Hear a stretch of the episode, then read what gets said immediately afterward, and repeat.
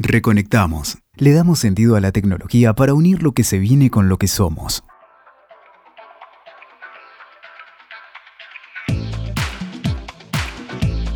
Hola, soy Silvia Alguero y este es otro capítulo más donde nos vamos a reconectar con la maternidad. Ser madre es una tarea compleja, llena de satisfacciones, desafíos y miedos, entre otras sensaciones. A este paquete de vivencias, en la actualidad se le suma la gran cantidad de avances tecnológicos que van apareciendo cada vez con mayor rapidez y modifican la manera en que desarrollamos nuestras tareas cotidianas, incluso la de ser madres. Hoy en Reconectamos invitamos a Julieta Otero. Ella es actriz, ella es guionista, es madre, es de Avellaneda y además es la creadora de Según Roxy. Hola Julieta, ¿cómo estás? Hola, muchas gracias por la intro. bueno, Julieta, contanos cómo nació Según Roxy.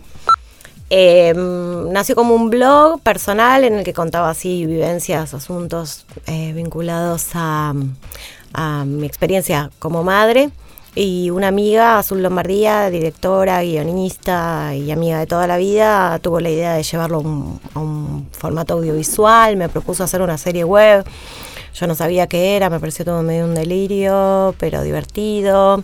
Tomar mate, nuestras hijas, eh, vecinas, eh, charlar de las cosas y demás. Y así se fue armando y fuimos escribiendo unos primeros guiones inspirados en ese blog que era personal, pero ya transformándolo en una ficción.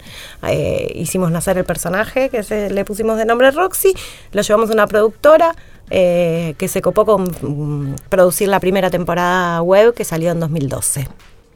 Mira, y después tuvo un recorrido genial porque fue a la web, de la web fue a Canal 7, mm. ahora está en Movistar Play también. Mm. ¿Te imaginabas este en éxito multiplataforma? Sí. en el medio hubo Netflix, hubo Lifetime para toda Latinoamérica, hubo dos libros eh, por Random House, eh, hubo eh, dos obras de teatro em, y no sé, canciones, historietas. Eh, no, no, para nada. Como la vida, uno va viviendo el día a día, de repente miras para atrás y decís, uy, mira el quilombo que claro, y que muchas nos sentimos identificadas, mm. tanto leyéndote en el blog y después, bueno, siguiéndote en el programa, también en el teatro. También se dieron canciones del programa. Sí. Que no sé si próximamente estarán en alguna plataforma también. Por supuesto, o sea, eh, todo lo que hasta ahora no hicimos, siempre es un plan hacerlo, pero bueno, vamos a ver cómo, cómo siguen las cosas en, en, la realidad eh, eh, material que tiene que ver con, o sea, la, la posibilidad de materializar estos proyectos es, es, todo un desafío, así que bueno, nos vamos metiendo de a uno. Ahora estamos en gira con el segundo espectáculo de Roxy que es justamente de monólogos y canciones. O sea, por ahora las estamos cantando por el país. Estuvimos en Ushuaia, en Córdoba, en Mar del Plata, en todos lados donde pudimos. Eh, están subidas a YouTube y en algún momento nos encantaría grabarlas y que estén en Spotify, donde sea. Bueno, próximamente llega el Día de las Madres. Ahora tal vez, viste que se adapta todo y es el Día de la Familia. Eh, porque, bueno, por esta cosa de inclusión. No sé, o sea, el Día del Padre me parece no es el Día de la Familia, ¿no? O sea, me parece que la conclusión de esta inclusión fue sacarnos el día a nosotras. Yo entiendo eso. No sé. Pero bueno, seguimos siendo las madres, las representantes de, todo, ¿no? De los ¿El regalo para quién es? es para, las madres. Ok, listo. Entonces díganle como quieran. no, en, la escuela hacen el regalo para la familia y te dan una bandeja pintada con, con témperas o algún cericerito hecho con con arcilla polémica. Sí, pero sí, sí, no, lo importante es que se nos siga homenajeando a nosotros, no solo con un regalo, no me importa lo material para nada, puede ser una, una cartita, un dibujo, algo hecho con mucho amor, pero sobre todo dejándonos dormir hasta tarde y no haciéndonos hacer absolutamente nada durante todo el día. Ese es el mejor regalo es el mejor nos pueden dar. Sí. sí. Yo me imaginaba a veces como hicieron nuestras madres para que nosotras llegáramos a tiempo al colegio sin la tecnología de por medio, ¿no? Porque mm. imagínate que hasta había pañales que no eran descartables, mm. los tenía que lavar. No, yo no puedo creer. No, y las toallitas higiénicas, o sea, el mundo de lo descartable cambió la vida de, la mujer totalmente. Sí. Es una locura. Y después todo lo que es tecnológico también, viste que vos ahora, bueno, a ver, hay como una polémica del exceso de pantallas para los nenes, porque bueno, los ponen un poco, los sublevan un poco, eh, pero también no había ni control remoto en esa Mm. época. Imagínate que ahora es así un clic o, Sí. o el celular o algo, y, y bueno, podés seguir haciendo alguna cosa que estabas haciendo mientras el nene está ocupado en Mm. esto.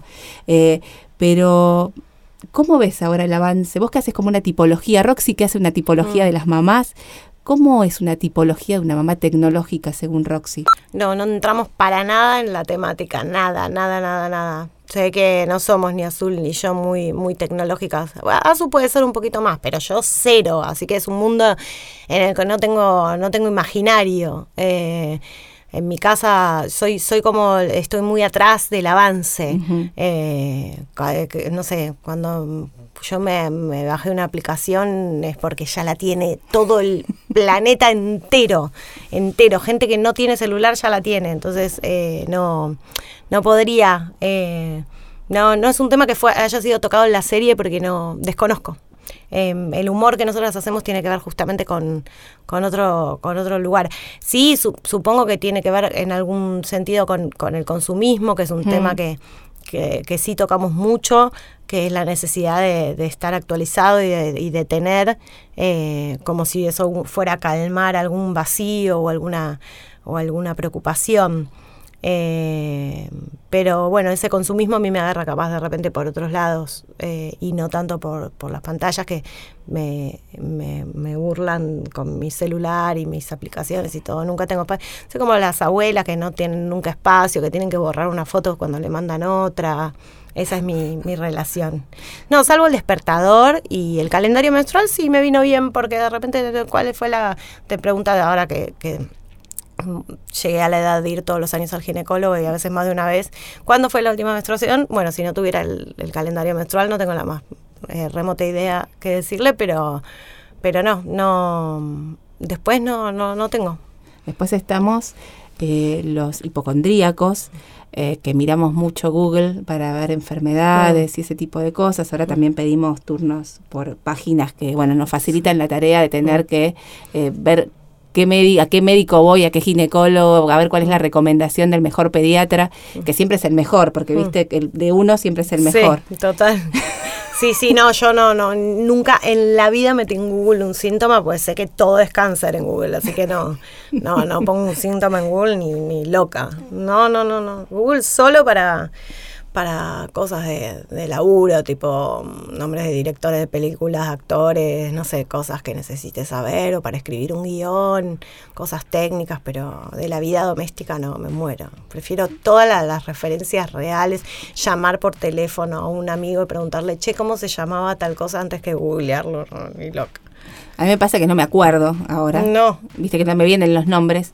Y bueno, sí, Total. enseguida empiezo a googlear porque me Sí. desespero, no puedo. También esa ansiedad, ¿no? Sí. Que vos decías lo del capitalismo, esta cosa que llena, Todo ya.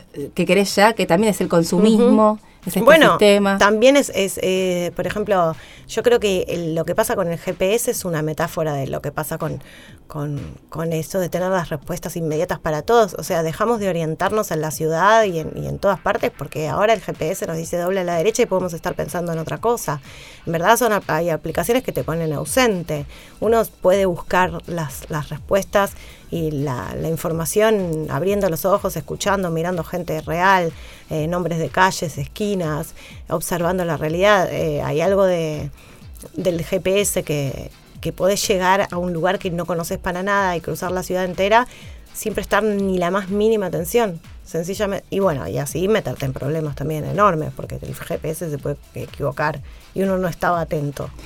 Porque aparte vos cuando vas manejando y vas recordando vos las calles, recordás también parte de tu historia o de decir, por, por esta calle yo pasé, ah, este lo conozco de cuando era chica, había Total, pasado es estar presente, es estar vivo, estar presente en el mundo que nos rodea.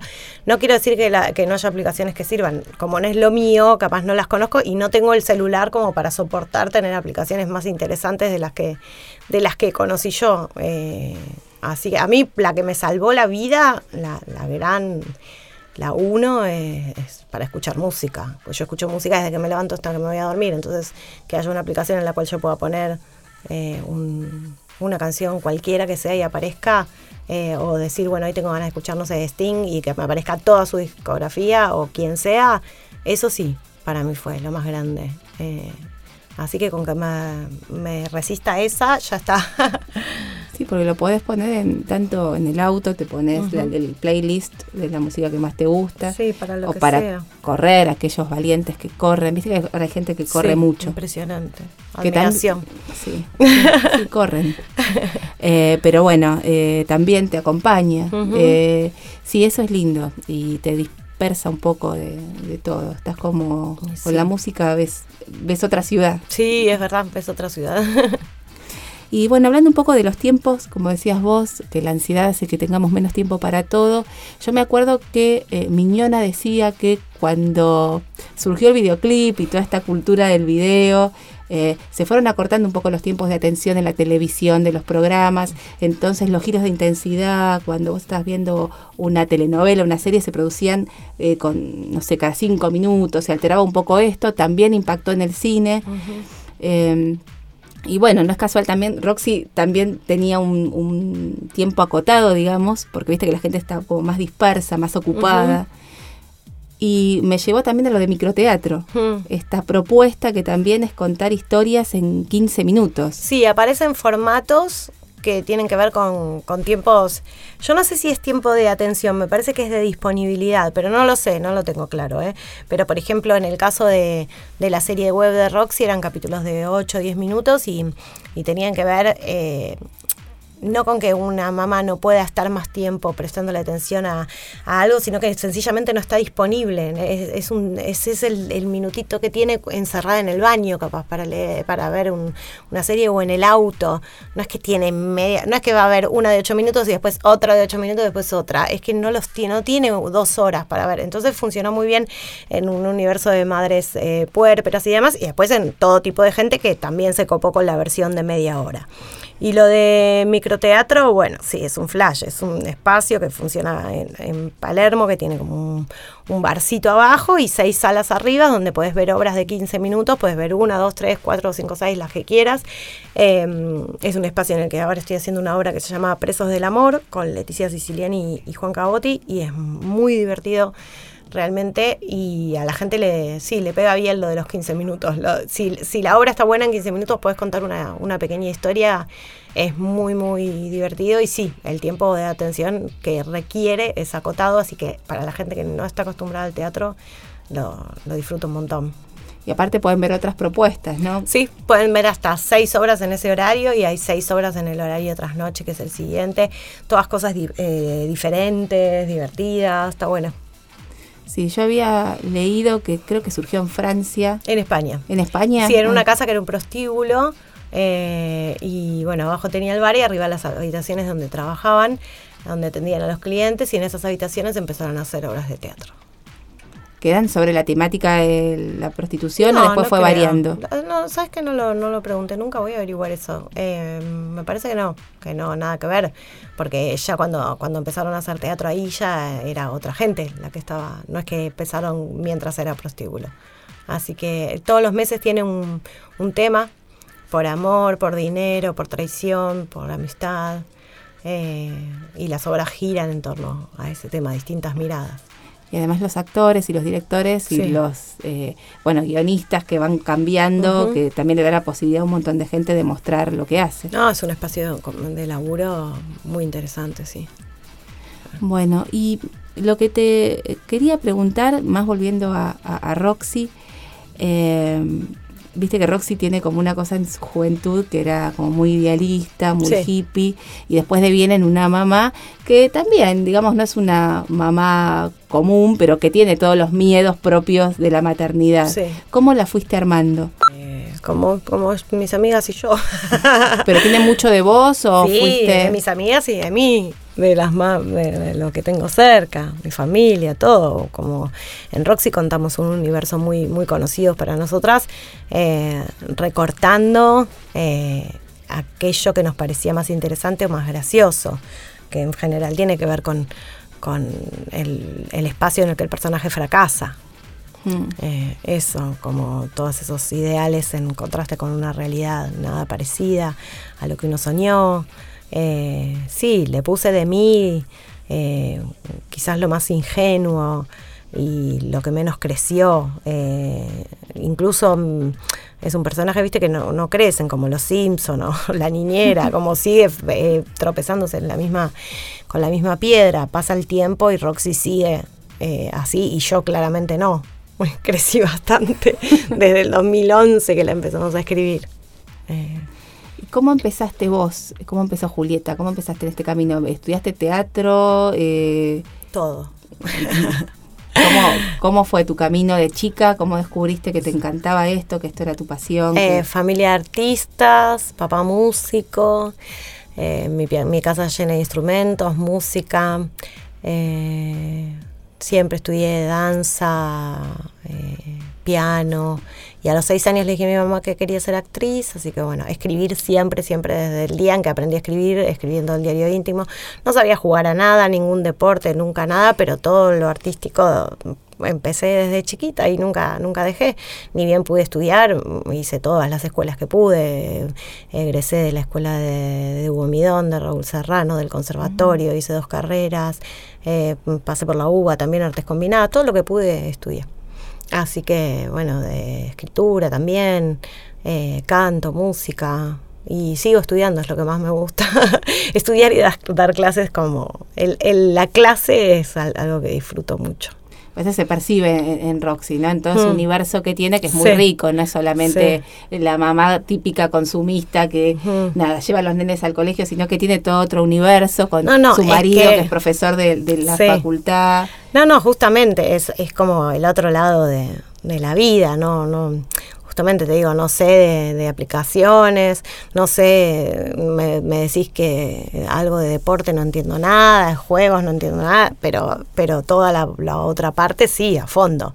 Nos dedicamos a eso y la historia que contamos sí es una familia progre, eh, con, determinados intereses culturales y políticos y lecturas y demás, que bueno, frente a la maternidad se le quiebra la identidad y pero, pero, pero también desde esa grieta interna, desde esa fisura que le genera tanto a Roxy como a Fabián la experiencia de ser padres, empiezan a observar el mundo de, nuevo, pero con esos ojos eh, también sorprendidos, como, como en su adolescencia, cuando tuvieron sus, sus primeras miradas políticas, vuelven a tener miradas de, de la sociedad nuevas en función de, esto, de la puerta de la escuela, de los maestros, de los médicos y nuevas reflexiones. Y la mirada de los hijos, porque los hijos sorprenden, viste, con las respuestas, con, con esa cosa tan inocente que desde la inocencia te, te dicen algunas verdades a veces que, que decís, ¿de dónde, ¿de dónde sacó esa conclusión?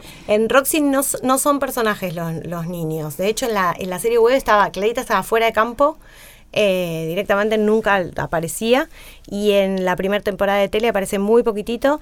Eh, y tiene eso que vos decís, tipo, en 27 capítulos de media hora creo que, que tiene dos o tres textitos así como con alguna cosita, tipo mamá, eh, vos te vas a morir, como cositas así, que si, si abro ese, ese expediente en mi vida doméstica es, es todo sin parar pero en la ficción elegimos no, no contar a los chicos, porque era meternos en un terreno eh, muy delicado de, nada, la infancia. Preferimos hablar de la adultez, de la crianza, desde el punto de vista del adulto. Que es donde podíamos hacer más barro y reírnos y equivocarnos más. A los chicos les tenemos como más respeto. No, pero es otro territorio más conocido, o sea, mm. contás desde vos. Sí, sí, sí. Y también desde tu infancia, ¿no? Eh, que era muy diferente. Los otros días, eh, creo que vos misma nos contabas en una charla previa que habíamos tenido, eh, cómo son los fines de semana tuyos con tus hijos, mm. que son de pintar, mm. contar cuentos, o sea, como por ahí que no estén tanto con las pantallas, sino mm. otro plan. Sí. Sí, es una pena cuando yo estoy como muy con WhatsApp o, las redes por, por, cuestiones de laburo y, y, soy tan adicta como cualquiera a, las aplicaciones básicas, digamos, y a veces por mi tipo de trabajo los fines de semana se, se labura mucho, entonces bueno, hay mucha circulación de info por, por WhatsApp. Em, pero si no, si puedo dejar el celular adentro de un cajón y, jugar con ellas. Bueno, la grande ya no, la grande no juega, tiene 15, pero la chiquita de 10, eh, el plan siempre es por otro lado, es jugar, es, meter a las muñecas en la bañadera, es, es dibujar, es cantar, tocar instrumentos, lo que se pueda.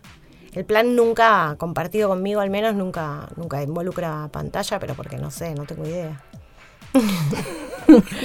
tengo la menor. Pero es, es lindo, es otra, es otro modo. Eh, mm. Igual los nenes solos, viste que después son los que te enseñan a vos a usar este tipo de herramientas. Sí. Eh, pero, pero para enseñarte las tienen que tener, o sea, tienen que tener los dispositivos y tienen que tener las aplicaciones, y dispositivos aptos de aplicaciones. O sea, no sé, yo creo que Marga usa una tablet que está prácticamente rota. Eh, no creo que se pueda descargar muchas cosas. Un día me dice, eh, quiero descargar una que se llama TikTok, pero bueno, ella no tiene todavía redes sociales de ella. Yo mi política es como que todo llegue lo más tarde posible, porque una vez que llega es más difícil regular cantidad de horas y demás. Entonces, que llegue tarde y listo. No, porque ya se convierte como en una, no digo una norma, pero ya, ya está, ya es parte, ya cuando se alcanzó. La veterinaria me dijo una frase el otro día con, la gata, eh, como eh, derecho adquirido, me dijo. Si le, vos le das la comida tuya, ya es derecho adquirido, entonces a, partir de ahí, claro, eh, entra el celular, entra, si yo le compro un celular a Marga y le dejo tener Instagram y qué sé yo, después tengo que estar ella a cada rato va a ir a agarrarlo. Tengo que estar diciéndole, no, no, no, entonces mejor que no haya nada, listo, chao. ¿Con la más grande? Eh, Re bien. La más grande tuvo celu recién a final de séptimo grado, cuando ya todos sus compañeros ya habían tenido. Fue una experiencia que a ella le resultó fuerte porque me acuerdo una vez que la fui a buscar un cumple y entré y era eh, como, estaban como en un garaje, un re lindo, un lugar así como estaba ambientado de cumple y todo, re lindo para, que podían bailar y qué sé yo, estaban todos contra la pared con sus celulares, menos ella que no tenía celular. Y me dijo, mm, creo que no quiero tener celular. en vez de desearlo como le dio, le dio cosa. Eh, entonces cuando lo tuvo ya no le generó adicción. Entonces a mí me pone muy nerviosa porque yo necesito que ella tenga el celular cargado y que me avise cuando llegó a los lugares y no me avisa y capaz no lo agarra en cuatro horas, yo me fijo la última conexión, me pongo re loca y, y, y después digo, bueno, pero es porque ella no lo agarra directamente, no lo agarra, el celular lo tiene en el bolso, lo tiene descargado, eh, siempre tiene un celular donado por otro, así que me encanta, me re divierte. Es como de, de madera como yo. pero bueno, tiene también la, escuela, la cultura que ustedes le impusieron, o sea, no sé si que ustedes le impusieron, pero la que conoce desde que, creció, que nació. Claro, sí, sí, creció en, ese contexto. Son muchas cosas de imitación. Si uno ve que sus viejos están actualizados con todo, el último iPhone, el último no sé qué, no sé qué, uno lo va a querer. Si uno ve que se puede vivir tranquilamente sin eso. Pero igual no lo digo como diciendo, ah, tiene que ser así. Es mi realidad tampoco tengo guita para comprarme, eh, para actualizar tecnología. Y capaz si la tuviera, elegiría gastarla en otra cosa. Muchísimas gracias, Julieta. A vos, gracias. Bueno, y nosotros nos encontramos en otro capítulo de Reconectamos, un programa en el que nos conectamos con la tecnología y también con estos tiempos que corren que, bueno, nos van a llevar a un futuro que todavía no imaginamos, pero que está ahí, esperándonos. Escuchaste. Reconectamos. WeToker. Sumamos las partes.